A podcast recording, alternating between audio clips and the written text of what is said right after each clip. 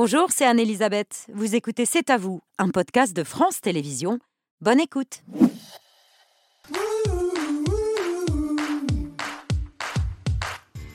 Bonsoir, pardon, très heureuse de vous retrouver. C'est à vous est en direct jusqu'à 21h avec toute l'équipe, Émilie, Pierre, Patrick, Mohamed et Laurent. Laurent, bonsoir à tous les cinq. Bonsoir Émilie, votre chat de l'actu ce soir. Karim Benzema annonce qu'il va porter plainte contre le ministre de l'Intérieur pour injures publiques et fausses informations. Gérald Darmanin, euh, qui l'accuse d'être en lien avec euh, les frères musulmans, affirmation suite à un tweet du footballeur qui n'a pas fini de faire réagir, dans lequel euh, le Ballon d'Or adresse toutes ses prières aux habitants de Gaza. Ce n'est pas tant ce qu'il tweet, ce qui fait réagir, mais ce qu'il ne tweet pas. Euh, Karim Benzema n'a jamais eu de, de mots pour les euh, victimes israéliennes. On en parle avec son avocat, maître Hugues Vigier, qui sera dans un instant sur notre plateau. Mohamed, votre story ce soir. La colère, un cri d'alarme, celui des inspecteurs du permis. Depuis le début de l'année 2023, plus euh, 40% d'agressions, d'insultes et de menaces sur ces inspecteurs. Il s'explique et il se confie dans la story. Patrick, votre édito. Je reviens sur euh, l'explosion dans un hôpital de Gaza qui a provoqué une émotion mondiale, mais qui deux jours après ressemble davantage à une intox qu'à un véritable massacre. On en parle avec notre invitée ce soir, la journaliste éditorialiste du Monde, Sylvie Kaufmann, qui signe aux éditions Stock une enquête sur euh, les aveuglés, comment Berlin et Paris ont laissé la voie libre à la Russie. 20 ans de naïveté, de complaisance, d'arrogance et de négligence. Bonsoir Sylvie Kaufmann. Bonsoir. Et merci d'avoir accepté ce soir notre invitation. Lorrain, dans le 5 sur 5. Quelle est la pire compagnie aérienne d'Europe? Je ne parle pas en termes de sécurité, plutôt en termes de relations clients. Il y en a une en particulier. C'est pas Air France. qui- Non, c'est pas Air France, qui est épinglée par l'UFC Que Choisir, l'association de consommateurs. Je vous dirai laquelle tout à l'heure. Système. Pierre, votre œil ce soir. Le producteur de cinéma et créateur de MK2, Marine Karmitz, a créé l'une des plus belles collections de photos privées. Il en présente une sélection au Centre Pompidou qui dialogue avec le choix qu'a fait le Centre de présenter une partie de son fonds. Ce dialogue public-privé est unique, euh, tout à fait nouveau et c'est passionnant. Il faut absolument y aller d'ici la fin mars. Nos invités après 20h, un homme de médias, celui qui a relancé RMC, créé BFM TV et qui depuis 4 ans est le propriétaire de l'Express qui fête ses 70 ans d'existence. Alors euh, c'est jeune pour un président de la République, mais c'est vieux déjà pour un journal. On en parle avec Alain Veil. Grand corps malade, après le succès phénoménal de son album Mesdames, un album de duo revient seul au micro avec Reflet, son nouvel album qui sera disponible demain avant d'entamer une grande tournée partout en France. Et puis, on revient sur les expressions françaises. Est-ce qu'on dit chocolat, pain au chocolat ou chocolatine? Cet homme, ce linguiste a tranché, Mathieu Avanzi, il a créé une fracture hein, qui est presque aussi grave que celle de la fracture de la réforme des retraites. Comme on dit chez nous, c'est un ouvrage lumineux qu'on vous présente ce soir autour du dîner préparé par notre chef Romain Dacier, euh, qui est le patron du restaurant Moumi dans le premier arrondissement de Paris, qui est aux côtés de Bertrand Chameroy en cuisine. Bonsoir Babette. Les Français n'en dormaient plus la nuit. Après des jours d'absence, des jours de manque, c'est non sans une certaine émotion que je vous annonce le retour solennellement ce soir du point cuisine. Avec cette question rituelle au menu du soir, chef. Alors ce soir, on va préparer un cabillaud vapeur avec une purée de brocoli, un condiment amande et citron et un tomate basilic. Merci beaucoup, chef. Bonne émission. Merci Bertrand, très heureuse de ce retour. Tout de suite l'édito de Patrick Cohen.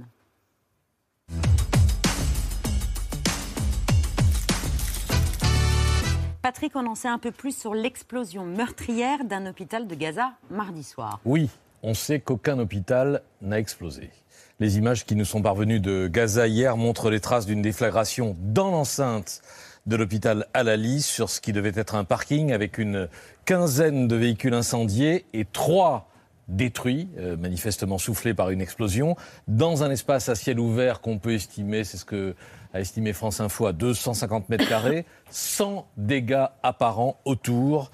Euh, le toit de tuiles euh, qu'on voit euh, sur l'image n'a pas bougé. L'appentis en tôle ondulée est toujours debout, de même que les grands palmiers qui sont devant. Pas de décombres sur ces vidéos, ce, que montrent aussi les, images satellites diffusées par Israël. Pas de bâtiments euh, démolis, encore moins pulvérisés, alors que l'armée israélienne a effectivement bombardé des centaines d'immeubles de Gaza depuis le début de sa campagne.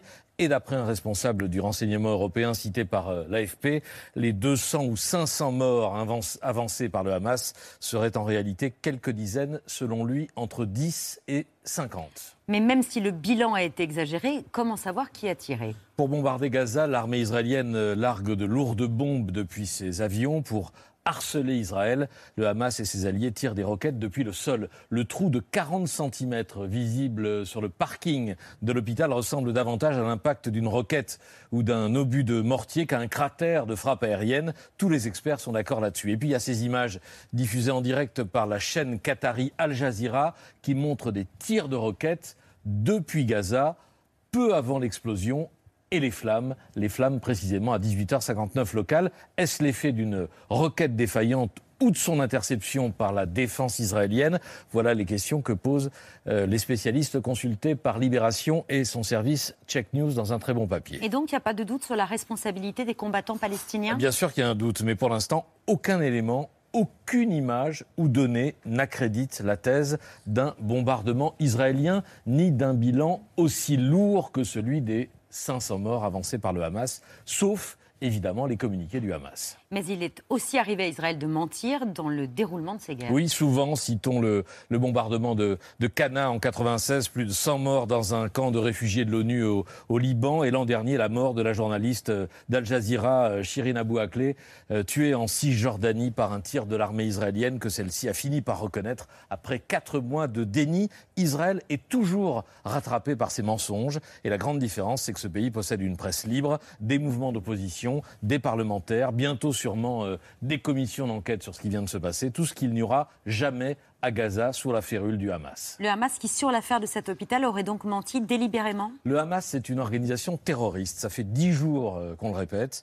qui tient Gaza euh, sur un mode totalitaire, sans la moindre contradiction, qui règne par la terreur et le mensonge, qui vient de commettre l'un des plus atroces massacres de civils de ces dernières décennies et qui diffuse une propagande totalitaire et exterminatrice. Il est sidérant sidérant que depuis 48 heures, cette propagande-là soit mise sur le même plan que l'expression d'un État démocratique. Cinq minutes pour Hitler, cinq minutes pour les Juifs. Que ce qui commence à ressembler à une intox, à une fake news, ait provoqué une vague d'émotions mondiales et de réactions internationales, y compris par ceux qui, euh, en France, à gauche, euh, se sont battus pour qualifier le Hamas de terroriste, mais qui n'ont pas attendu trois heures pour lui donner raison et fustiger le prétendu massacre israélien. Comment est-ce que vous l'expliquez?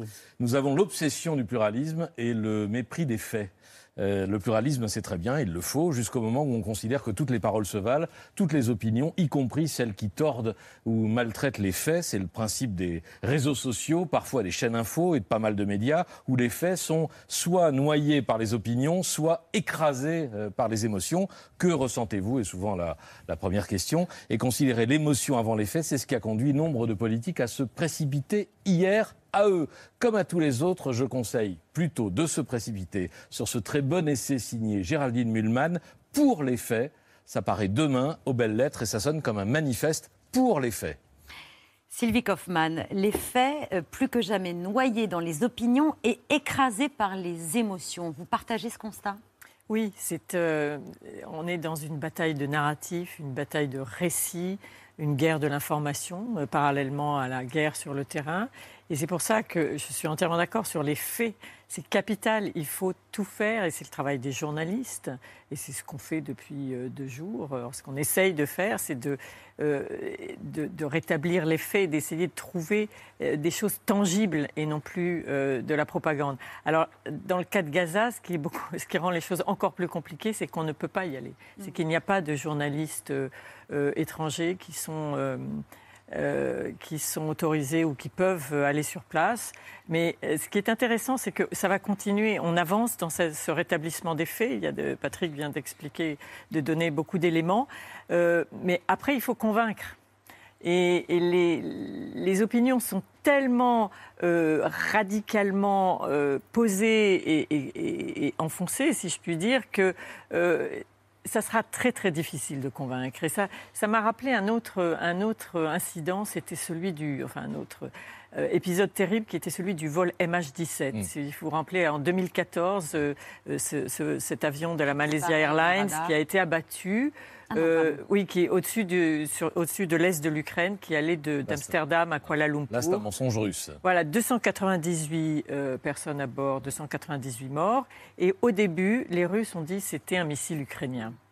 Euh, et les Ukrainiens disaient que c'était un missile russe tiré par les séparatistes ukrainiens. Et pendant plusieurs euh, semaines, euh, ces deux narratifs se sont affrontés. Et il a fallu Des années ah, jusqu'à 2000. On a vraiment établi la vérité en 2018. Et ça a été Voilà. jugé depuis. il y a eu- Ça a été jugé en 2018. Ça a Voilà. eu un tribunal Et c'était a- bien un missile russe amené par les Russes euh, côté euh, ukrainien et tiré par les séparatistes. C'était une bavure. La une réalité, c'est que chaque jour qui passe, euh, la situation des habitants de la bande de Gaza devient plus critique. Euh, Joe Biden a annoncé qu'il avait obtenu de l'Égypte l'entrée de 20 camions humanitaires à Gaza. 20 camions humanitaires, ça peut paraître très peu compte tenu de la situation. Est-ce que ça veut dire que le bilan de la visite de Joe Biden en Israël est, est assez maigre?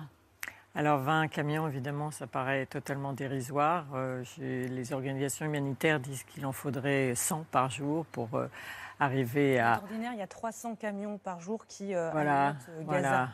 Donc, et là, on a la moitié de la population qui, est- qui s'est déplacée vers le sud, un million de personnes. Donc, les besoins humanitaires sont énormes.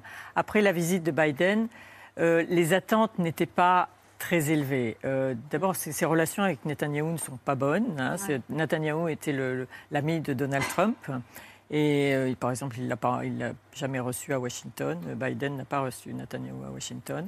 Blinken, Anthony Blinken, le, le- le secrétaire d'État, le chef de la diplomatie américaine, a fait une tournée juste avant Biden dans le- qui n'a rien, qui n'a donné aucun résultat. Euh, voilà, donc euh, Biden, c'était pas une mission de négociation, de cesser le feu, c'était une mission d'apaisement. C'était une tentative, euh, c'était montrer le soutien américain à Israël, clairement, mais c'était aussi une tentative, il l'a fait, de dire attention aux victimes civiles, attention, n'y allez pas trop fort, ne faites pas les mêmes erreurs que nous après le 11 septembre. Ça, j'ai trouvé ça intéressant. C'est pas mal de dire ça pour un président américain. Euh, mais euh, voilà, comme vous Ouais. dites, le résultat euh, est assez maigre. est très maigre, oui. Depuis plusieurs jours, Vladimir Poutine ne rate pas une occasion de s'exprimer sur le conflit israélo-palestinien et de s'alarmer des victimes civiles à Gaza, des déclarations qui ont vivement fait réagir le chancelier allemand ce matin au Bundestag. Ну и самое-то главное, что, м, а, что э, потери среди гражданских лиц будут аб- абсолютно неприемлемы. Там же почти 2 миллиона человек живет. Сейчас главное все-таки остановить кровопролитие. Более чем востребованы коллективные усилия в интересах скорейшего прекращения огня и стабилизации обстановки на Земле. mehr als empört, wenn man dann mitbekommt, dass gegenwärtig der russische Präsident überall davor warnt, dass es Opfer, zivile Opfer von kriegerischen Auseinandersetzungen geben könnte. Zynischer als das geht es nun wirklich nicht. Le chancelier allemand qui critique le cynisme du président russe devant l'Assemblée allemande, la même où Poutine était reçu le 25 septembre 2001 et où il a prononcé un discours en allemand, ce qui était une première pour un dirigeant russe. Heutzutage ist Deutschland ein wichtigster Wirtschaftspartner von Russland. Unser bedeutsamster Gläubiger, einer der Hauptinvestoren, maßgebender außenpolitischer Gesprächspartner. Schlägt unter dem allem das starke, lebendige Herz Russlands, welches für vollwertige Zusammenarbeit und Partnerschaft geöffnet ist. Ich bedanke mich.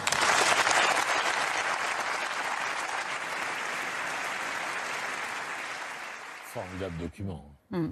Et les Allemands vont tomber sous le charme de Vladimir Poutine. C'est le début de l'aveuglement et de 20 ans de naïveté que vous décryptez dans votre ouvrage. À cette époque, Poutine passe pour un leader responsable.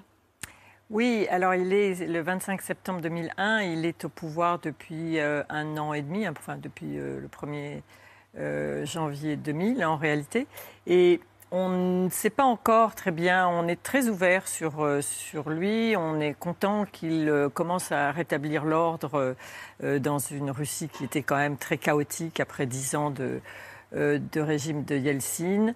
Euh, et on pense qu'on peut encore vraiment coopérer avec lui. 25 septembre 2001, c'est deux semaines après le 11 septembre. Et donc, euh, lui, il, euh, il est en guerre en Tchétchénie à ce moment-là. Euh, et donc, il saisit l'occasion et il dit euh, voilà, nous aussi, nous sommes en guerre contre le terrorisme et nous allons coopérer dans la guerre mondiale contre le terrorisme. Donc, il dit tout ce qu'on a envie d'entendre. Et alors, il le- aux- en Allemagne, il le dit en allemand. Ce Et que cette aucun séance était- dirigeant russe n'avait fait jusque-là, Jamais. de parler et dans la langue voilà. du pays qui l'accueillait. Et il l'a plus jamais refait, Oui, hein, d'ailleurs. voilà. Et, et vraiment, cette, cette séance, c'est très bien que vous montriez ces images parce que c'est, on, on peut, on peut le voir sur YouTube encore. Maintenant, c'est extraordinaire. C'est vraiment, c'est un document euh, et qui explique beaucoup de choses. Et vous voyez même dans sa, dans sa gestuelle, comme il est euh, humble. euh, il, il- il- c'est, c'est un très bon comédien en réalité. On s'en Il doute pas, pas du mais tout au Poutine d'aujourd'hui. non, pas du tout. Et là, il était, voilà, quand il En opération quand- séduction.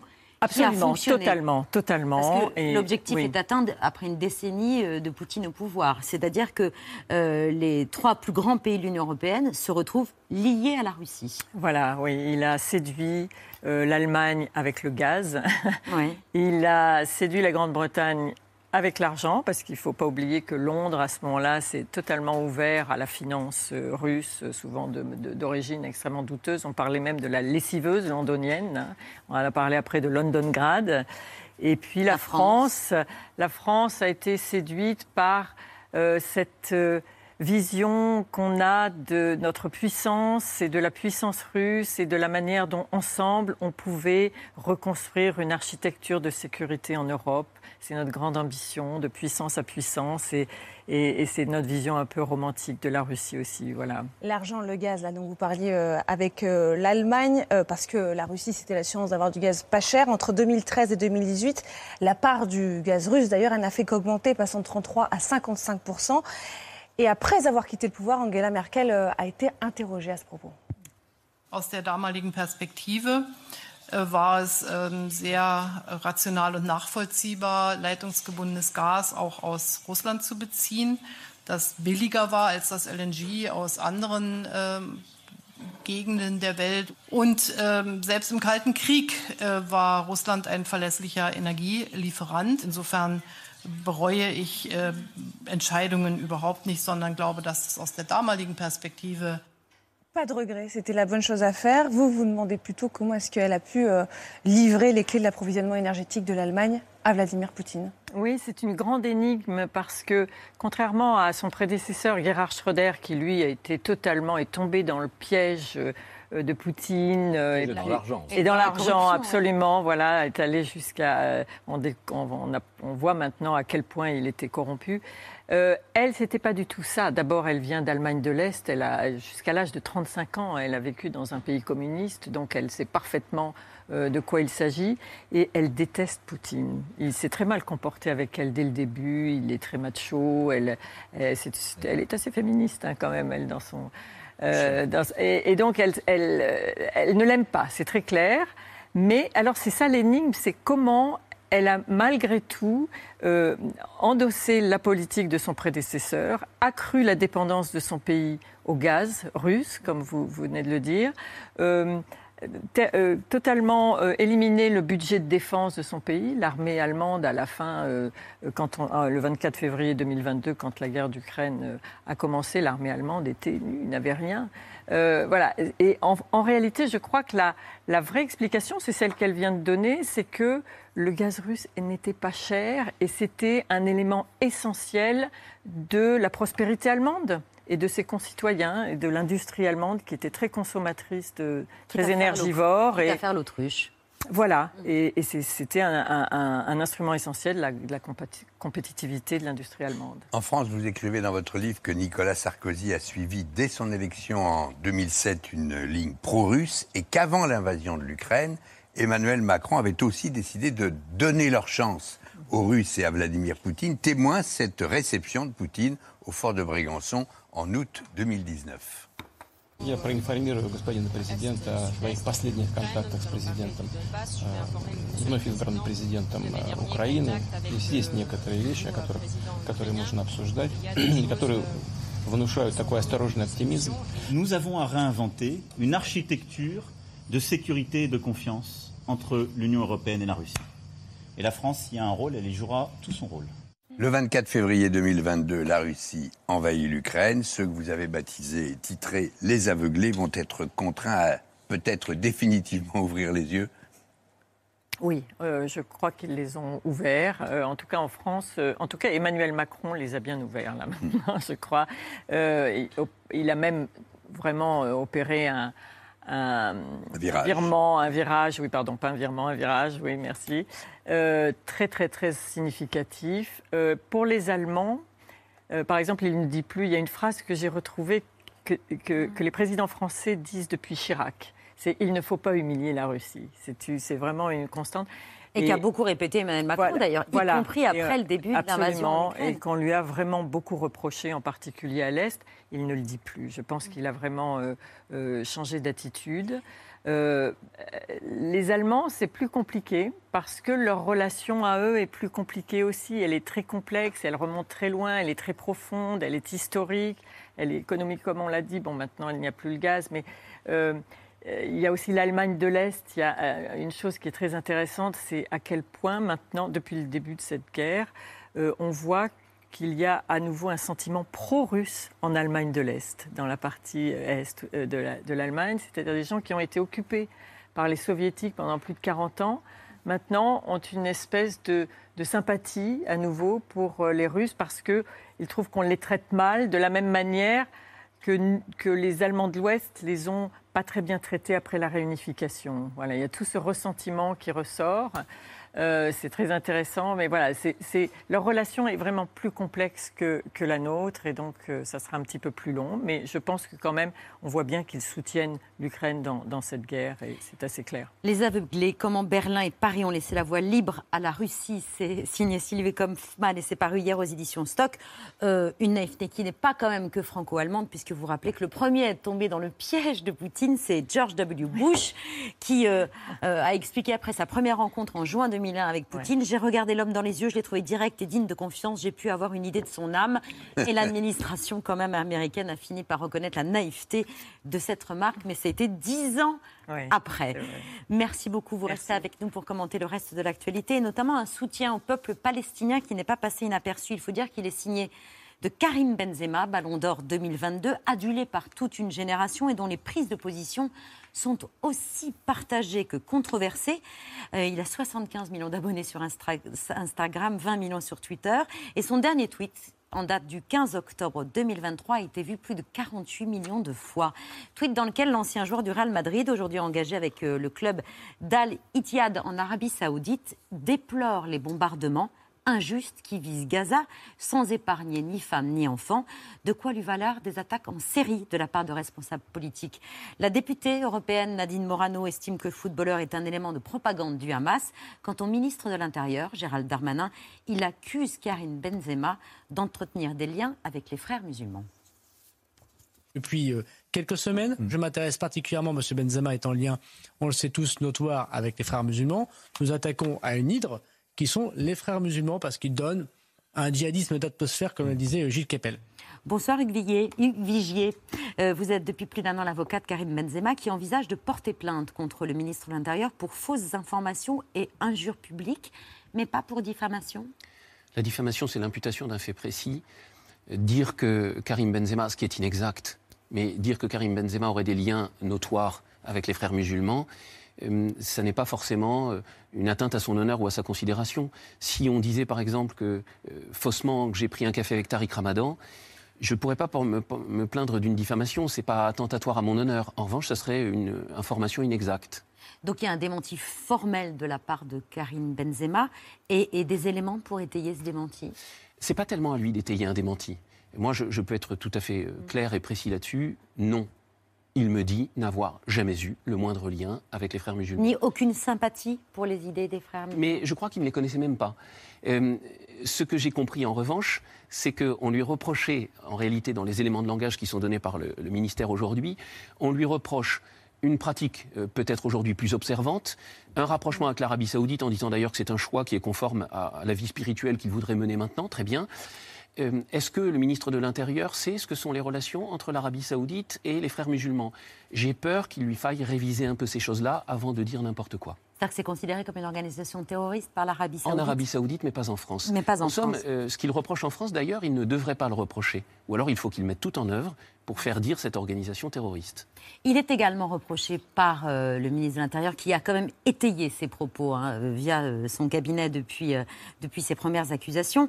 Il parle de cette lente dérive des prises de position de Karim Benzema vers un islam dur, rigoriste, caractéristique de l'idéologie frériste. Il lui est également reproché d'avoir posé avec l'imam de Meaux qui, selon le ministère, avait fait l'objet d'une perquisition dans le cadre de l'assassinat de Samuel Paty, ou encore d'avoir liké, c'est-à-dire euh, apprécié, voire approuvé la publication d'un combattant russe de MMA sur laquelle on voit le visage d'Emmanuel Macron marqué par la trace d'une semelle de chaussure et ce commentaire que le Tout-Puissant déshonore le visage de cette créature et de tous ses disciples qui, sous le slogan de la liberté d'expression, offensent les sentiments de plus d'un milliard et demi de musulmans croyants. Ça, c'est une maladresse? Écoutez, être le conseil de quelqu'un, c'est pas être d'accord avec tout ce qu'il fait. Ça, je trouve ça tout à fait malheureux, inopportun. Là, c'est aussi, euh, comment dire, une immédiateté euh, à laquelle chacun est appelé aujourd'hui dans ce temps de, de la médiatisation. Il faut répondre euh, en quelques mots ou, ou par effectivement un C'était like. 15 jours après l'assassinat de Samuel Paty. hein. Je Oui. rappelle le contexte, c'était l'assassinat de Samuel Et- Paty. Et, et sans doute m'avez-vous entendu dire que c'était quelque chose que je trouvais bien Non, certainement pas. Non, non, mais je... Comment Mais- vous l'a-t-il expliqué? Puisqu'il sait que ça lui- fait partie des, éléments qui lui sont reprochés. Non, ça ne l'était pas encore quand on, on en a parlé. C'est venu après, quand nous avons fait savoir que, parce que quand même, ce qui est dit, c'est il est en lien, chacun le sait, c'est notoire, personne n'avait jamais entendu parler de ça. Ça, c'est le premier point. Et il est en lien avec les frères musulmans. Ensuite, on nous parle d'autres choses. Donc, sur ces autres choses, on peut s'en expliquer. Dans une temporalité que euh, il faudra nous donner le temps d'y réfléchir. Moi, je, vous voyez, je sors d'audience à Bruxelles, j'arrive ici, j'ai même pas eu le temps d'appeler Karim Benzema pour lui parler, par exemple, de ce que M. Zemmour vient de, dire, euh, qui euh, est le summum de l'abjection. Enfin, euh, si on parle de dérive, permettez-moi de dire que la dérive, je la vois à l'œuvre. On y vient dans les réactions d'Éric Zemmour, de Nadine Morano ou encore de la sénatrice LR Valérie Boyer.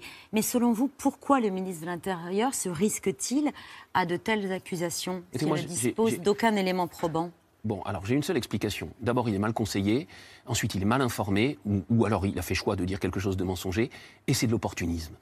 Et ça, ça me désespère. C'est pour moi une profonde amertume. C'est-à-dire que, enfin, est-ce qu'on mesure les temps que nous vivons? Est-ce qu'on n'a pas besoin de, de paroles autres que d'essayer d'instrumentaliser, notamment un garçon qui représente dans sa figure symbolique, je dirais construite, hein, euh, un tas de gens, euh, que par l'intermédiaire de Benzema on ostracise aussi, comme de vilains Français qui ne reconnaîtraient pas nos valeurs et ne les partageraient pas. Enfin, c'est pas comme ça qu'on va construire du vivre ensemble. Bon, donc je, je pense que c'est très oui. Pardon Benzema, oui, il construit du vivre ensemble. Ah mais donnez-moi des exemples de ça, ce, que, ce dont nous avons parlé, oui, mais le reste. Ce le tweet, reste. mais ce tweet-là, construit pas comme vivre ensemble. par exemple, ce tweet qui euh, s'indigne contre les, les, les civils de Gaza qui sont soumis à des déluges de bombes. Ce qui lui est reproché à Benzema, c'est une indignation sélective. Pourquoi pas un mot, éventuellement, pour le vivre ensemble, euh, pour les victimes d'Israël Mais, mais je puis être d'accord avec vous sur l'idée que je préfère des, des communications équilibrées, évidemment. Mm. Mais, mais dans le même temps, euh, si vous avez lu la livraison du Monde d'hier, vous aurez vu un collectif d'historiens qui vient expliquer que une victime doit en valoir une autre, et qu'aujourd'hui, dans l'expression que l'on voit ou que l'on lit et qui est autorisée, l'expression elle est beaucoup plus pour les Israéliens, victimes de choses absolument horribles. Bien sûr. Là, Mais pour les Israéliens, pour les Israéliens, et que euh, euh, eux sont des individus avec une vie, avec et qu'en en face c'est un décompte macabre, un nombre de personnes qui sont habitants de Gaza. Bon, qu'est-ce qu'on dit à ceux qui ont tweeté uniquement pour les Israéliens et qui ne tweetent pas pour des populations innocentes, il y en a des deux côtés, il y en a des deux côtés, et qui ne tweetent pas pour eux. Est-ce qu'on leur jette le même opprobre? Évidemment que non. Et donc, il faudrait qu'on s'interroge sur ce qui est, Est-ce en jeu qu'ils ont derrière la ça. même influence auprès de toute une génération? Est-ce qu'ils ont la même, euh, le même écho auprès des plus jeunes? Mais écoutez, quand ce sont des hommes politiques qui, qui interviennent, ils n'ont pas d'influence? Ça n'est pas relayé partout? Si, si euh, Gérald Darmanin, au lieu de dire que Benzema avait des liens avec les frères musulmans, euh, ce que vous, Vous contestez euh, ce, qui- ce que vous contestez et qui euh, paraît factuellement euh, douteux, s'il avait dit simplement Karim Benzema paraît sympathisant du salafisme, est-ce que vous auriez euh, porté plainte et, et fait cette action de la même façon? Alors, euh, il faut savoir ce qu'on entend par salafisme. Donc là, là, non mais il faut, non mais je- quand j'entends euh, Monsieur Zemmour parler de la charia, parler du djihad, ne rien comprendre à ce qu'il dit, mélanger toutes les notions, je me dis, on n'a pas le droit aujourd'hui d'avoir ce genre de réaction. On peut écouter la réaction de- d'Éric Zemmour qui a réagi ce matin donc, au propos du client et qui a fait un lien avec l'attentat d'Arras. Pour moi, Karim Benzema est un islamiste. Je ne sais pas ce que c'est qu'un islamiste. Moi, ce que je sais, c'est que c'est un musulman qui euh, veut appliquer euh, la charia et que la charia prévoit le djihad et que le djihad, ça veut dire tuer euh, Dominique Bernard, ça veut dire tuer Samuel vous, Paty. vous faites un lien entre Karim Benzema, qui a ses opinions, qui peuvent être contestées, contestables, on peut être d'accord, pas d'accord, et l'assassin du professeur de français. Vous faites un lien entre les deux? Absolument. Je fais un lien direct. Et puis il y a eu euh, la sénatrice et vice-présidente des Républicains, Valérie Boyer, qui a réagi en suggérant de retirer euh, la nationalité française, entre autres à Karim Benzema. Elle se justifie, pactiser avec ceux qui nous déclarent la guerre revient à trahir son pays. Comment est-ce qu'a réagi Karim Benzema à ces réactions Enfin, c'est épouvantable pour lui. Euh, moi, quand je, l'interroge sur tous ces gens qui, qui disent que tu n'aimes pas la France, il me dit Mais, mais c'est pas la France que je n'aime pas. Moi, j'aime la France. Ce sont ces gens-là. Mais je le comprends tellement. Enfin, est-ce qu'ils se rendent compte de ce qu'ils sont en train de vouloir construire? Et quand je parle de dérives, moi, les dérives euh, islamistes, mais je les combattrai toujours. C'est insupportable. Moi, je, je rêve que les gens puissent choisir leur religion, puissent choisir leur manière de vivre, du moment que euh, ça n'empêche pas les autres de vivre aussi comme ils le souhaitent. Bon. Est-ce qu'il Mais en songerait à les condamner à son tour, Karim Benzema? Mais j'en suis sûr. Il le fera Mais je ne sais pas s'il le fera. Si c'est euh, fait sur commande, je ne sais pas s'il en aura très envie. Si c'est fait pour donner le sentiment que je rentre dans le rang comme on me le demande, peut-être qu'il n'en aura pas envie. Je, je veux dire Juste aussi qu'avec tout ce qu'il entend aujourd'hui, enfin, quand, quand euh, Cantona dit peu ou prou la même chose, on ne dit rien. Vous allez me dire que Cantona n'est pas un footballeur célèbre? Je sais qu'aujourd'hui, il est davantage acteur, avec talent, semble-t-il, parfois. Mais enfin, tout de même. Bon. Donc, cette. Est-ce que vous vous rappelez Pascal Pro, 10 ans, le soir de la finale de la Champions League euh, Mais enfin, il faut quand même se dire que le vrai problème, avec tous ces incidents, 300 gamins qui viennent de Seine-Saint-Denis pour voler quoi? Pour voler des Anglais et des Espagnols qui ont euh, plein d'argent sur eux et qui viennent voir un match de foot, le vrai problème, c'est Karim Benzema. Et si ces gens sont venus, c'est parce qu'il y a Karim Benzema. Qu'est-ce qu'on est en train de faire à travers lui? Pour lui, c'est extrêmement violent et injuste. Mais c'est un nouvel épisode, vous l'avez rappelé, dans l'histoire très chahutée entre Karim Benzema et la classe politique française. Comment vous expliquez que votre client suscite la polémique? On lui reproche de- Écoutez, de ne pas avoir chanté la Marseillaise, d'avoir craché après avoir chanté la Marseillaise. C'était en 2016. Mais, euh, je- moi, je ne peux pas dire que tous les comportements de Karim Benzema, même si je suis son conseil, me satisfont. Euh, je, je rêve d'écologie. J'aime pas voir les gens avec des grosses voitures. Je les aime pas voir. Bon, bref, c'est pas une vie que j'aime. Une vie où on se montre beaucoup. Et, et il n'est pas le seul, tous. Bon. Mais dans le même temps, euh, permettez-moi de vous dire que quand je regarde ce monsieur, j'aimerais qu'on le juge aussi sur ce qu'il donne à voir plutôt que de, de parler de lui comme si on le connaissait. Moi, je voudrais vous donner un exemple toute sa carrière de footballeur, je crois qu'il a eu huit cartons jaunes en étant, euh, cartons jaunes en étant avant-centre, jamais un carton rouge, il n'a jamais discuté une décision d'arbitre. Jamais. Bon. Personne n'en tient compte, ça ne dit pas quelque chose sur, euh, sur ce qu'il est? Euh, je lui ai dit, quand je lui ai conseillé de se désister dans l'affaire de la sextape, euh, et vous vous rappelez de quoi on- il s'agissait, et, et je, lui ai je lui ai conseillé parce que j'ai pensé que ça allait être encore un déferlement médiatique tel qu'il n'allait sûrement pas avoir le ballon d'or que pourtant je crois il méritait. Je lui ai dit, écoute Karim, les choses sont ainsi. Euh, Zinedine Zidane, nous l'aimons tous. Il peut donner des coups de tête à l'envie, avoir 10 cartons rouges. On a un ministre qui viendra l'excuser en disant Mais tout de même, on a insulté sa mère alors que c'est un acte très impulsif. Et toi, tu ne peux rien faire et on ne t'aime pas. Tu n'as pas chanté la Marseillaise, tu as la casquette à l'envers et tu représentes l'image qu'on a des cités. C'est comme ça. Mais moi, je trouve ça très violent. Et si vous voulez, on en reste à la surface des choses. Et lui, il le vit toujours. Alors, bon, comment est-ce qu'on fait pour vivre avec ça? J'en sais rien. En même temps, il est une star, peut-être que ça lui suffit. Moi, j'aimerais pas être à sa place parfois. Merci beaucoup, maître Hugues Vigier, d'être venu ce soir sur le plateau de C'est à vous. Je rappelle que vous représentez Karim Benzema depuis près d'un an et demi. La plainte n'a pas encore été déposée, Non, ni et- contre Gérald Darmanin, ni contre Nadine Non, Morano, Éric reproche, Zemmour, euh, Valérie Boyer. À tous ces gens de parler trop vite. Et moi, je vais prendre mon temps, euh, parce que je ne suis pas sûr de tout maîtriser, et prendre aussi des avis. Je, je défends moins souvent en diffamation que dans d'autres domaines. Merci beaucoup, maître. C'est l'heure de la story de Mohamed Bouabsi.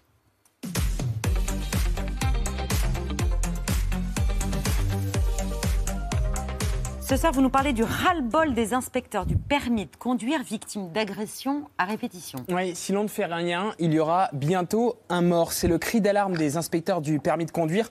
En un an, les attaques physiques, les insultes et les menaces de mort ont augmenté de 40%. Selon le syndicat UNSA Sanir, cette année, le nombre d'agressions violentes est passé de 27 à 38. Des chiffres sous-estimés par la crainte des inspecteurs de porter plainte à cause des représailles. Maxime Bourgeois a été euh, l'une de ces victimes au même titre que ses confrères. Sur mes, mes 12 ans de carrière, j'ai euh, malheureusement euh, vécu six agressions. La dernière agression, en fait, elle, est un peu particulière puisque c'est un candidat que j'examine un lundi qui se représente le mardi sur le centre d'examen. Il s'énerve et en fait, il se met à me menacer en disant que il va revenir avec des amis, que ça lui fait pas peur, qu'il va me casser la gueule, s'il faut, euh, il me suivra, qu'il s'en prendra à mes proches. Enfin voilà, on a un candidat qui, suite à une intervention sur le volant d'une d'une inspectrice, euh, a jeté le véhicule volontairement sur un dispositif de séparation du trafic en béton. Il y a eu une agression dans l'Oise il y a euh, une petite quinzaine de jours. Il a euh, saisi mon collègue par le bras, euh, il l'a traîné sur une vingtaine de mètres. Ça laisse des traces, effectivement. Un autre chiffre qui fait froid dans le dos, entre 2014 et 2023, ces agressions ont augmenté de 192%. Depuis plusieurs années, les inspecteurs du permis cristallisent la colère des élèves après un examen raté. Les dix inspecteurs du Var ont fait grève pour protester contre l'agression de l'un d'eux qui refusait d'accorder le permis de conduire. Cette inspectrice du permis de conduire a été victime d'une agression, une gifle et des menaces d'une candidate qui passait son code la semaine dernière. Cinq agressions physiques au cours des 18 derniers mois et d'incessantes agressions verbales. Les 25 inspecteurs des permis de conduire de la région Alsace sont en grève. Annoncer le résultat par courrier pour éviter la confrontation, c'est l'une des solutions évoquées, mais elle ne fait pas l'unanimité. C'est chose faite. En 2010, lassé par ces agressions des membres du service public, le président Nicolas Sarkozy avait décidé de mettre en place une réforme afin de faire cesser les actes violents au moment du verdict. Depuis l'augmentation de la violence envers les examinateurs du Code de la route, on a dû décaler. C'est-à-dire que vous passez votre examen du permis de conduire et on vous dit seulement après si vous l'avez obtenu, mais bien après pas en direct face à l'examinateur. La voiture, c'est un marqueur social, mais c'est aussi un révélateur social. Dans une société où la violence augmente, on retrouve dans les comportements au volant ou dans les comportements lors du passage du permis de conduire cette même augmentation progressive de la violence. Aujourd'hui, l'annonce différée des résultats d'examen montre ses limites. Les tentatives de fraude ont augmenté, le risque aussi pour les inspecteurs. Dans le Figaro, aujourd'hui, une victime raconte que moyennant finance, des personnes aguerries à la conduite passent l'examen à la place du candidat. Lors d'un examen, par exemple, une inspectrice a remarqué que son candidat était petit alors que sa pièce d'identité indiquait 1m87. Après avoir détecté la supercherie, une bagarre a éclaté. Autre phénomène nouveau, le passage du permis en candidat libre ne facilite pas le travail des examinateurs. Il y a certaines auto-écoles qui envoient des élèves qui ne sont pas prêts et qui du coup peuvent frustrer l'élève et effectivement engendrer derrière une certaine euh, violence. Il y a aussi euh, bah, le problème des candidats libres où euh, bah, il suffit juste d'avoir un accompagnateur et une voiture louée. Le truc c'est que nous les inspecteurs, bah, on les connaît plus ou moins. Donc derrière il y a aussi ces relations de confiance qu'il y a puisqu'ils connaissent les auto-écoles avec qui ils font leur passage alors que les candidats libres, ils peuvent passer avec, euh, n'importe quelle personne. Les inspecteurs demandent désormais au préfet de plus de fermeté. La loi peut interdire un candidat violent d'examen pendant deux mois. Les syndicats réclament la systématisation et l'allongement de cette sanction, sans oublier un renforcement de la sécurité des centres d'examen. L'examen du permis de conduire ne peut pas être filmé, de quelque manière que ce soit, il ne peut pas être filmé. Par contre, on peut demander, euh, euh, en termes de sécurisation, euh, la sécurisation des centres d'examen, ou alors la mise en place de, de vigiles au sein des, centres d'examen comme ça s'est fait par exemple à Lyon. Suite à plusieurs agressions très violentes, un vigile a été embauché et apparemment depuis ça se passe beaucoup mieux. C'est important de le rappeler, en cas de parole, geste ou menace adressée à l'encontre d'un examinateur dans l'exercice de sa mission, l'élève risque 7500 euros d'amende. En cas de violence ayant entraîné une interruption temporaire de travail, le candidat risque 3 ans d'emprisonnement et 45 000 euros d'amende. Merci Mohamed, c'est l'heure du 5 sur 5 de Laurent Sénéchal.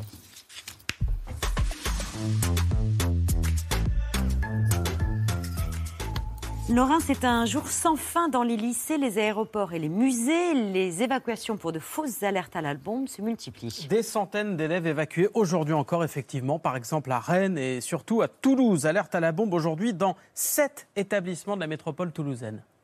On a vu les militaires en descendant, on s'est dit c'est bizarre quand même et il y a un problème. On était en histoire il y a un monsieur, il est arrivé, il a dit euh, sortez. Et en fait, nous, on pensait que c'était euh, bah, un exercice. De guerre lasse, quatre lycées du Val-de-Marne préfèrent fermer jusqu'aux vacances qui euh, commencent demain soir. Cours à distance donc pour des centaines d'élèves. Les évacuations se multiplient. On en compte désormais plus de 200 depuis la rentrée. On a demandé tout à l'heure au, service du ministère de l'Éducation. Et le garde des Sceaux a décidé de hausser le ton.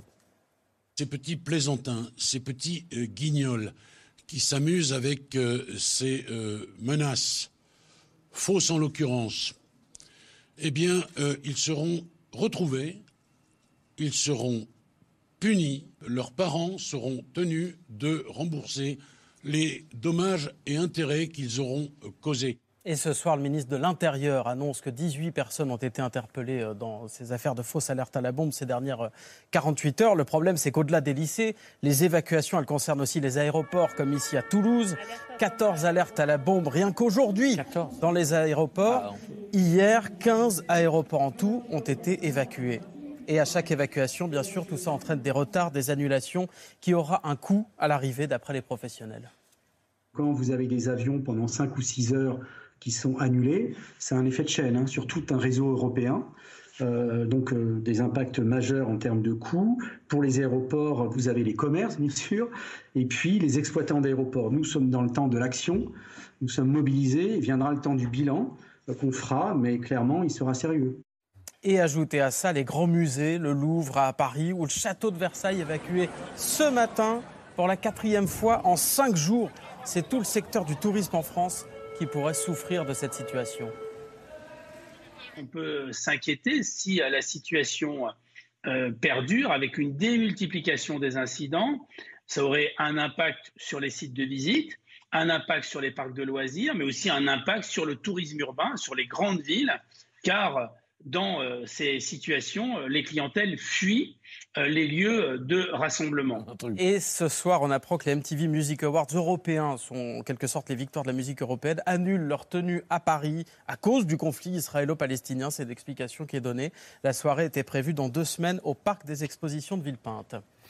Arras a rendu hommage au professeur assassiné vendredi. Oui, des centaines de personnes sont venues tout à l'heure dire adieu à Dominique Bernard, victime d'un attentat islamiste dans son collège-lycée la semaine dernière. Cérémonie émouvante notamment quand sa femme a pris la parole.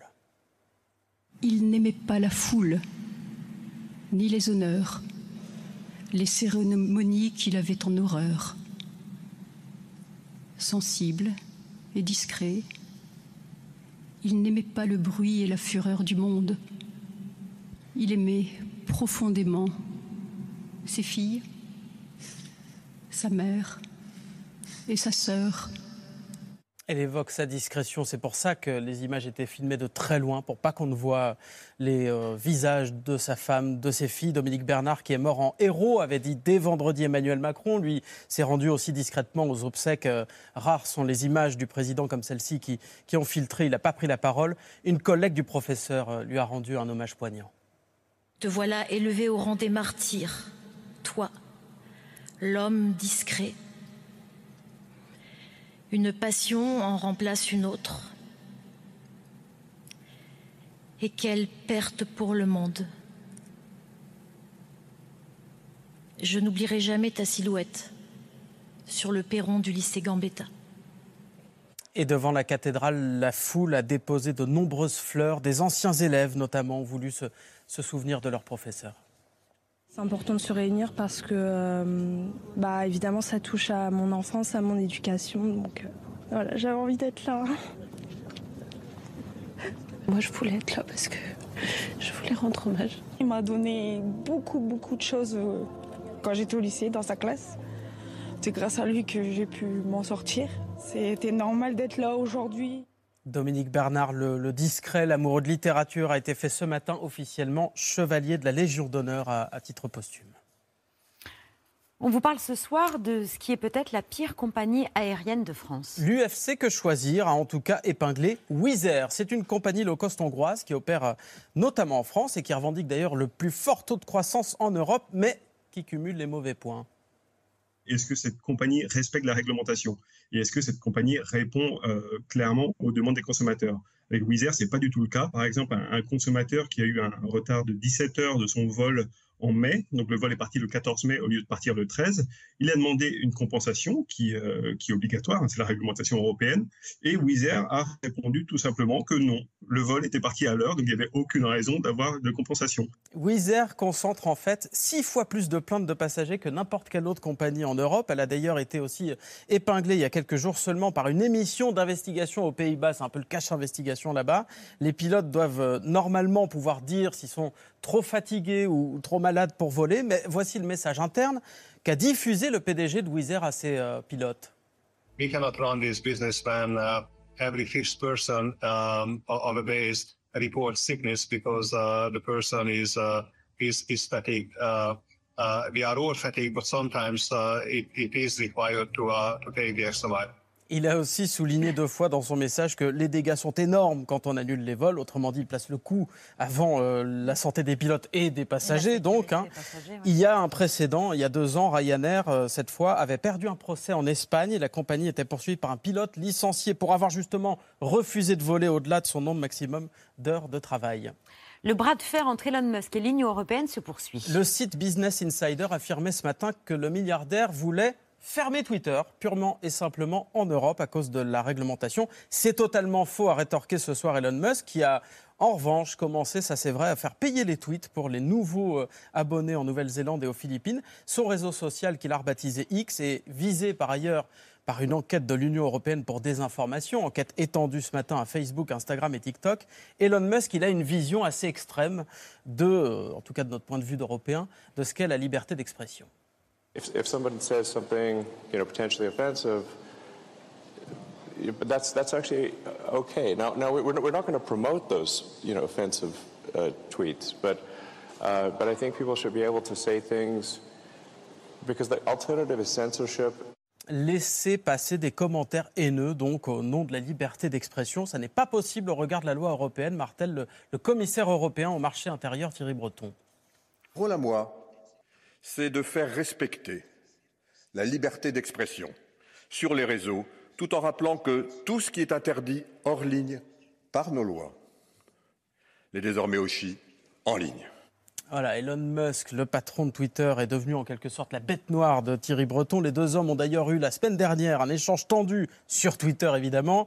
Musk a exigé la liste des fake news diffusées euh, selon l'Europe sur son réseau social. Vu, merci, vous voyez, c'est ce qu'a répondu sèchement Thierry Breton. C'est à vous de démontrer que vous respectez la, la loi, lui a-t-il dit. L'enjeu, il est énorme. C'est celui du standard mondial que sera imposé aux réseaux sociaux. Facebook, d'ailleurs, a retardé le lancement de sa nouvelle application Threads, qui est un, un concurrent de Twitter à cause justement de cette réglementation euh, européenne. Sylvie Kaufmann, j'ai vu d'ailleurs que Le Monde avait commencé à migrer sur Blue Sky, le concurrent pour l'instant euh, confidentiel de Twitter. Oui, C'est une Blue- question que vous suivez euh, au Monde avec intérêt. Oui, Blue Sky, c'est un, c'est- pour l'instant surtout pour les journalistes, mais euh, je trouve que ce, ce débat est passionnant parce que ça touche vraiment euh, à ce qui est maintenant une composante très importante de l'identité européenne et, du, et, et de l'agenda européen, et, et dont, dont beaucoup de gens d'autres pays commencent à s'inspirer. Et alors évidemment, il y a ce côté euh, euh, batailleur, mousquetaire de Mm. Thierry Breton qui, euh, qui en profite pas mal pour son image. Euh, c'est compliqué, hein, parce qu'Elon Musk a vraiment euh, beaucoup de ressources, mais euh, je pense que c'est une bataille à laquelle il faut...